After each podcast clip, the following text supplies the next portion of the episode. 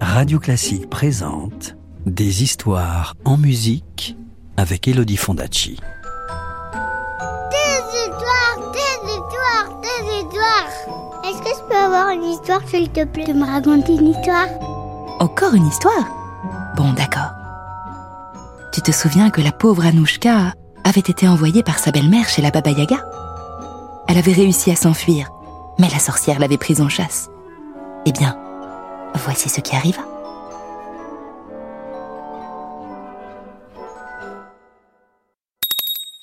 Chapitre 2 La poursuite. La Baba Yaga passa près des chiens, qui n'avaient pas sauté sur la fillette, et elle les frappa. Mais ils lui dirent Jamais tu ne nous as donné le moindre croton, même brûlé. La petite fille, elle, nous a donné du pain. C'est bien fait pour toi. La Baba Yaga continua à courir et elle passa près du portail, qui n'avait pas grincé, et le brutalisa. Mais le portail lui dit Jamais tu n'as versé la moindre goutte d'eau sur mes gonds.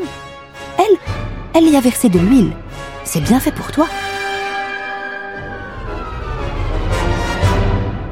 La Baba Yaga passa près du boulot qui n'avait pas fouetté les yeux de l'enfant et elle le secoua.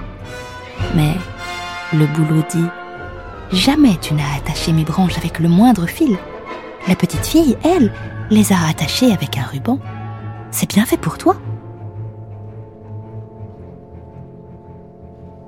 Puis, la servante, qui avait rejoint la sorcière, conclut Jamais tu ne m'as offert le moindre chiffon. La petite fille, elle, m'a offert un mouchoir. C'est bien fait pour toi. Alors, la Baba Yaga les laissa là. Et elle repartit à la poursuite de la fillette.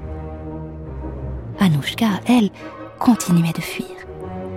Lorsqu'elle entendit la vieille s'approcher, elle lança la serviette au sol, comme lui avait conseillé le chat. Et aussitôt, une immense rivière jaillit de la terre. La Baba Yaga grinça les dents de colère. Elle retourna chez elle et elle ramena des taureaux qui burent toute l'eau de la rivière.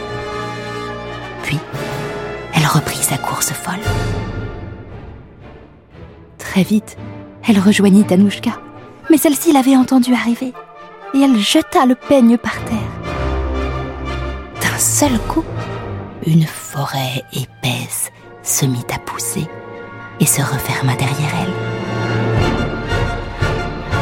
Baba Yaga a voulu ronger les arbres un par un pour se frayer un passage, mais elle n'y parvint pas. Leur bois était trop dur et la forêt trop dense. Alors, dépitée, la sorcière abandonna et elle rebroussa chemin. Lorsqu'Anouchka rentra à la maison, tout essoufflé et apeuré, son père était rentré.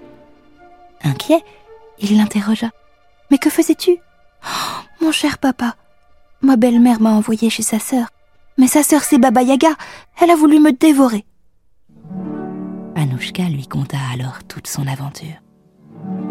Quand son père sut tout, il entra dans une fureur noire et il chassa sa femme.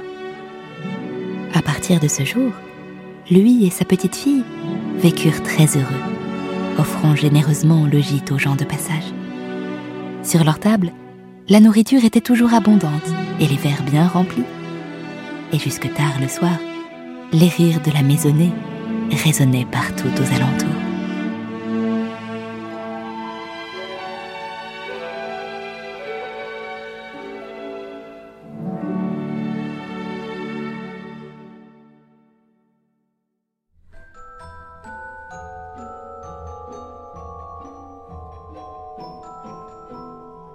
C'était La Baba Yaga, un conte russe raconté par Elodie Fondacci sur Baba Yaga et le lac enchanté d'Anatoly Liadov, en collaboration avec Nathan.